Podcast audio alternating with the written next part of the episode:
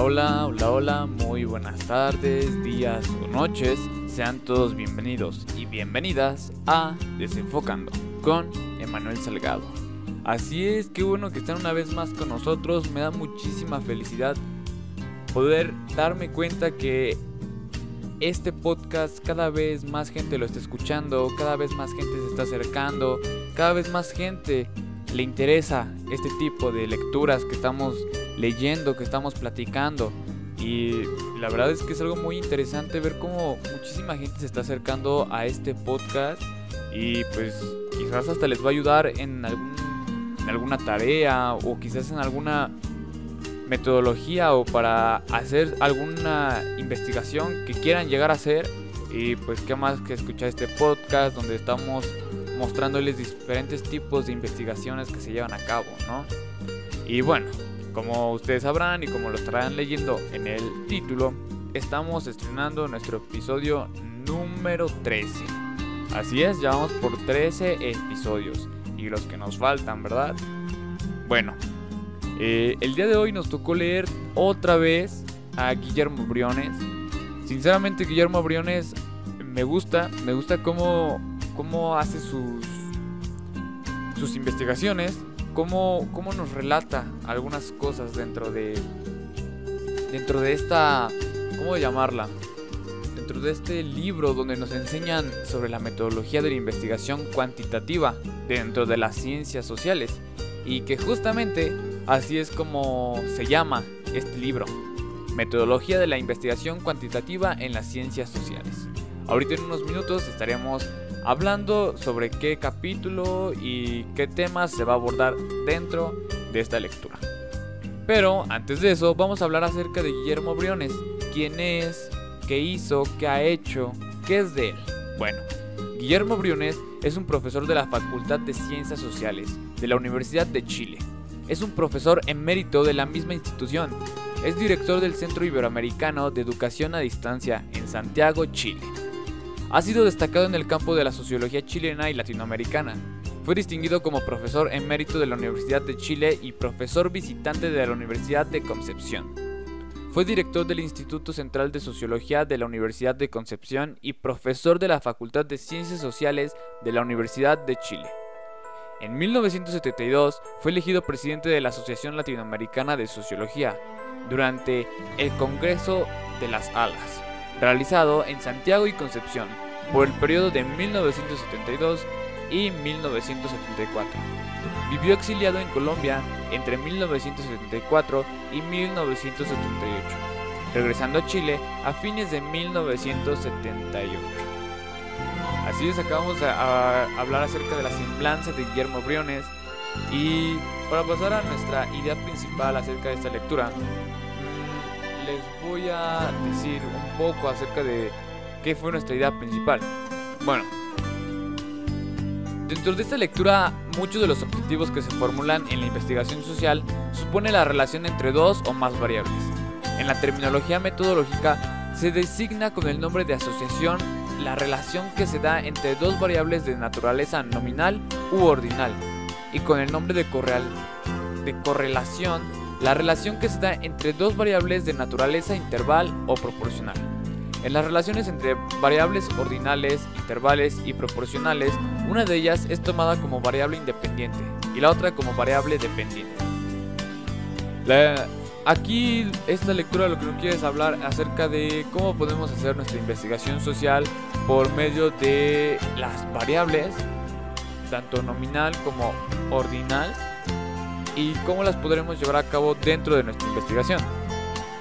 Y bueno, eh, hablando acerca de los autores que menciona dentro de esta lectura, eh, pues sinceramente no menciona ningún autor ni nada, todo se basa en explicación más que nada porque lo que Briones nos da a entender son un poco más métodos matemáticos que puedes llevar a cabo y que más adelante los estaremos parte de nuestras ideas secundarias son estas que a continuación las voy a mencionar. En la relación, sea una asociación o una correlación de dos variables relación bivariada, se consideran cuatro aspectos importantes para las variables ya que la primera es la existencia o no de la relación entre ellas. Es decir, si sucede que el cambiar los valores de una de esas variables también con. Esas variables también ocurren cambios en la otra variable. El grado de la relación, es decir, la magnitud de ella, que en general se estima con referencia al valor máximo que puede tomar el coeficiente que mide la relación. Esa es el punto 2, pero generalmente también se puede llevar a cabo en el punto 1. En el tercer punto tenemos la dirección de la relación. Este es un aspecto que se refiere a la forma de variar los valores de las dos variables, si todas las veces que una de ellas aumenta de valor y la otra también aumenta, se dice que se tiene una relación positiva. En cambio, si todas las veces que una de las variables aumenta de valor y la otra disminuye, entonces se tiene una relación negativa. Por último, tenemos la naturaleza de la, relación. Esta se refiere a la forma que toma la representación de los valores de las dos variables. Si se da un aumento de los valores de una de las dos variables, cuando también aumentan o disminuyen de manera más uniforme los valores de la otra. Se tiene una relación lineal. En la mayoría de las investigaciones cuantitativas, más que nada, la determinación de relaciones cae dentro del, análisis descriptivo. En otros casos, esa determinación puede ser la base de un análisis explicativo que plantea problemas particulares cuando se trabaja con datos no experimentales. Ahora les pasaré a hablar acerca de los métodos matemáticos que quizás que, nos muestran y que podemos llegar a utilizar. Obviamente no se los voy a explicar detalladamente porque pues sería más necesario detallarlo en un cómo explicarlo como en, en un cuaderno o en un video de YouTube. Pero pues bueno, se los voy a platicar y esperemos que ustedes me entiendan. En el primero tenemos a las a las asociaciones. Como ya dijimos, el análisis de asociaciones busca la relación que puede darse entre dos variables nominales y dos variables ordinales. Después tenemos la comparación entre porcentajes. La forma más simple para determinar si existe la asociación entre dos variables consiste en cruzar ambas variables, con lo cual se obtiene un cuadro de MXN, celdas o de nxn si las dos variables tienen el mismo número de categorías. Después tenemos la prueba de chi cuadrado. La prueba de chi cuadrado se utiliza para determinar si existe asociación en un cuadro de contingencia, el cruce de dos variables, obtenido con datos de una muestra. Esta prueba se define con la fórmula que exige el uso de frecuencias absolutas. La prueba de chi cuadrado solo indica la existencia o no de asociación en términos probabilísticos pero no la magnitud de la asociación. Después tenemos los coeficientes de asociación para variables ordinales.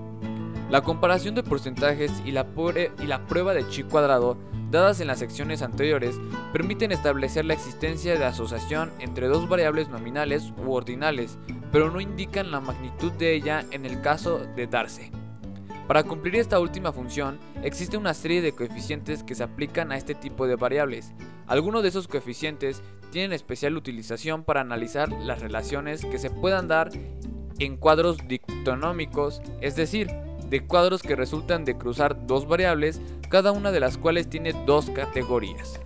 Después tenemos el coeficiente Q. El coeficiente Q de Joule se utiliza en cuadrados de 2 por 2, que resultan del cruzamiento de dos variables dicotómicas. Las dicotómicas pueden ser naturales o artificiales y las variables nominales u ordinables. Después tenemos el coeficiente phi o coeficiente f.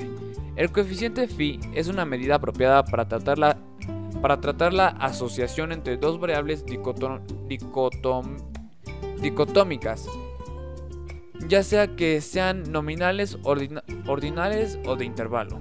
El uso de phi es recomendable si por la naturaleza del problema tratado se requiere medir en qué grado dos categorías son excluyentes. Esto sucede si b es igual a 0 o c es igual a 0 para la asociación positiva perfecta y si a es igual a 0 o d es igual a 0 para la asociación negativa perfecta. Tau b de Kendall, el coeficiente tau b de Kendall permite medir la asociación entre dos variables ordinales, de igual manera que tau a y tau c, gamma y el coeficiente d de Summers En esta medida se consideran todos los pares posibles de casos que se dan en la tabla. La diferencia se encuentra en la forma en que se cuentan los pares ligados. El tau B, el tau B es más apropiado para medir la asociación en cuadros de R por R, es decir, donde hay igual números de filas que de columnas. Tau B toma el valor más 1 cuando todos los casos caen en la diagonal mayor y menos 1. Cuando caen en la diagonal menor, si algunos casos caen fuera de las diagonales, tau b toman valores entre dos extremos. Cuando el número de pares concordantes es igual al de discordantes, la asociación es igual a 0. Después tenemos el gamma. El coeficiente gamma sirve para medir la asociación entre dos variables ordinales. Es una medida asimétrica que puede alcanzar los valores más 1 y menos 1 tiene valor positivo cuando predominan los pares concordantes y negativo cuando predominan los pares discordantes. Asimismo, es coeficiente apropiado para tablas de R por S, cuando se aplica a tablas de 2 por 2. Después tenemos el D de Summers, es una medida ordinal que distingue entre variable dependiente e independiente, como gamma varía entre más 1. Asociación positiva perfecta cuando todos los pares son concordantes y menos 1 se pueden computar los valores de d, según se tome una u otra variable dependiente. Después tenemos el coeficiente RHO de Sperman. Es un coeficiente que sirve para medir la asociación de dos variables ordinales cuando se conoce la posición o rango de las personas o casos en que cada una de ellas justamente se basa en la diferencia entre esas posiciones. Después de acabar de leer el capítulo 1 vamos a pasar al capítulo 2 que habla acerca de la correlación y regresión. Si bien la correlación entre variables se deriva del análisis de regresión y por lo tanto este debería exponerse primero por razones didácticas que podrán apreciarse en nuestra exposición. Iniciaremos este capítulo con más que nada con la presentación de diversos coeficientes de correlación calculables con variables proporcionales e intervales. Sé que es mucha información, sé que hay muchas cosas que quizás no se logran entender, pero creo que lo que les estoy comentando en estos momentos es algo muy importante, muy interesante y con las pequeñas palabras que estamos diciendo creo que lo explica a mayor magnitud como lo hace Briones y tranquilos y tranquilas, ya casi vamos a terminar y vamos a platicar ahorita otro poquito más. Y bueno, pasando a las coeficientes de correlación, eh, más que nada es uno de los coeficientes más utilizados para medir la correlación que pueda existir entre dos variables de los niveles de medición que señalamos hace unos instantes. Además del nombre de person, recibe también el de momento producto y en cuanto a la naturaleza de covariación que mide, es un coeficiente de orden cero, en cuanto no controla el efecto que podrían producir otras variables en la correlación. Después tenemos los análisis de regresión simple. Miren, supongamos que tenemos información sobre la escolaridad, que es X, y sobre los ingresos, que son Y, que son de 8 personas, y queremos saber si existe correlación entre esas variables proporcionales, como también saber la magnitud de los efectos de la variable independiente sobre la variable dependiente.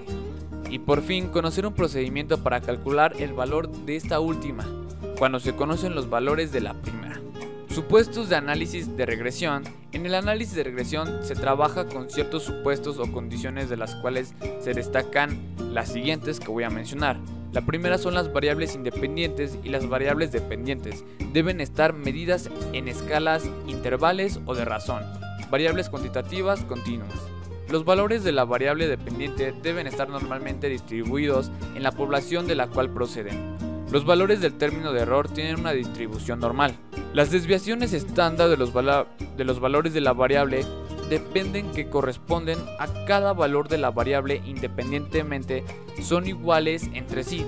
Esta condición recibe el nombre de su. Después tenemos el y por último el análisis multivariado.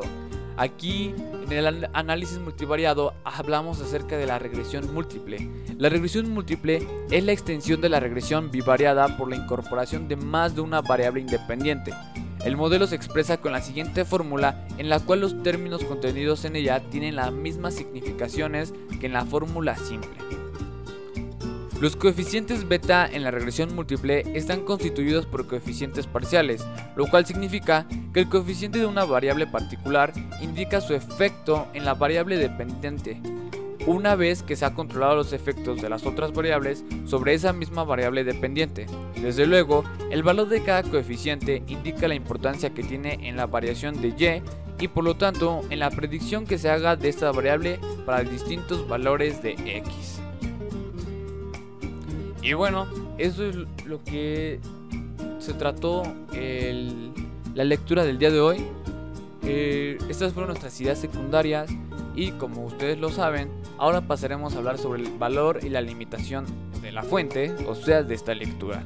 Bueno, creo que esta lectura estuvo un poco larga, estuvo poco tediosa porque son muchos números, son muchos métodos matemáticos que quizás nosotros como comunicólogos no los tenemos muy presentes, pero quizás en algún momento en la preparatoria o en la secundaria los teníamos un poco más presentes y quizás podríamos llegar a entenderlos. No digo que ahora no los podamos entender, pero como no tenemos una cierta relación con estos temas matemáticos, pues obviamente las cosas no van a salir o no nos van no las vamos a entender al máximo.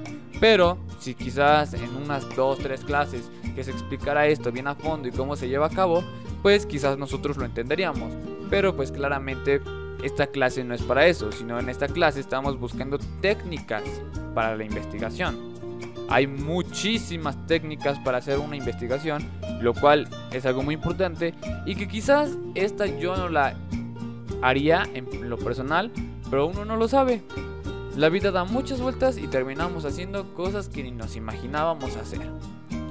Después pasaremos a nuestra conclusión. Bueno, mi conclusión acerca de esto es que es que se han presentado diversas técnicas de análisis para tratar datos obtenidos de una o de dos propiedades variables que se dan en un colectivo de personas. Con todo el valor que tienen esos tipos de análisis en muchísimas oportunidades y en relación directa con la complejidad de los fenómenos sociales, se hace indispensable considerar las relaciones simultáneas que se dan entre tres o más variables mediante uno o más de los procedimientos que constituyen al análisis multivariado. Creo que esta lectura, como ya lo mencioné, es muy matemática y como las lecturas pasadas también fueron un poquito matemáticas, pero como siempre creo que Briones nos lo explica de buena forma, como lo repetí hace unos instantes.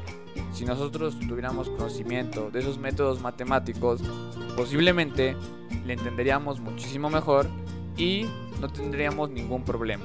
A lo cual yo tampoco creo que tengamos algún problema si nos lo explican y lo podamos llegar a entender. Bueno, creo que eso ha sido todo por el día de hoy. La verdad es que como les dije estuvo un poco complejo, un poco complicado, pero sé que quizás algunas personas que nos están escuchando sí le han de entender a estos métodos matemáticos. Recuerden que cada viernes y lunes estamos sacando un nuevo episodio y estamos platicando acerca sobre estas lecturas que la maestra Mara Bravo nos está dejando para la clase de técnicas de la investigación. Y bueno, me despido. Mi nombre es Emanuel Salgado y esto es Desenfocando con Emanuel Salgado. Adiós.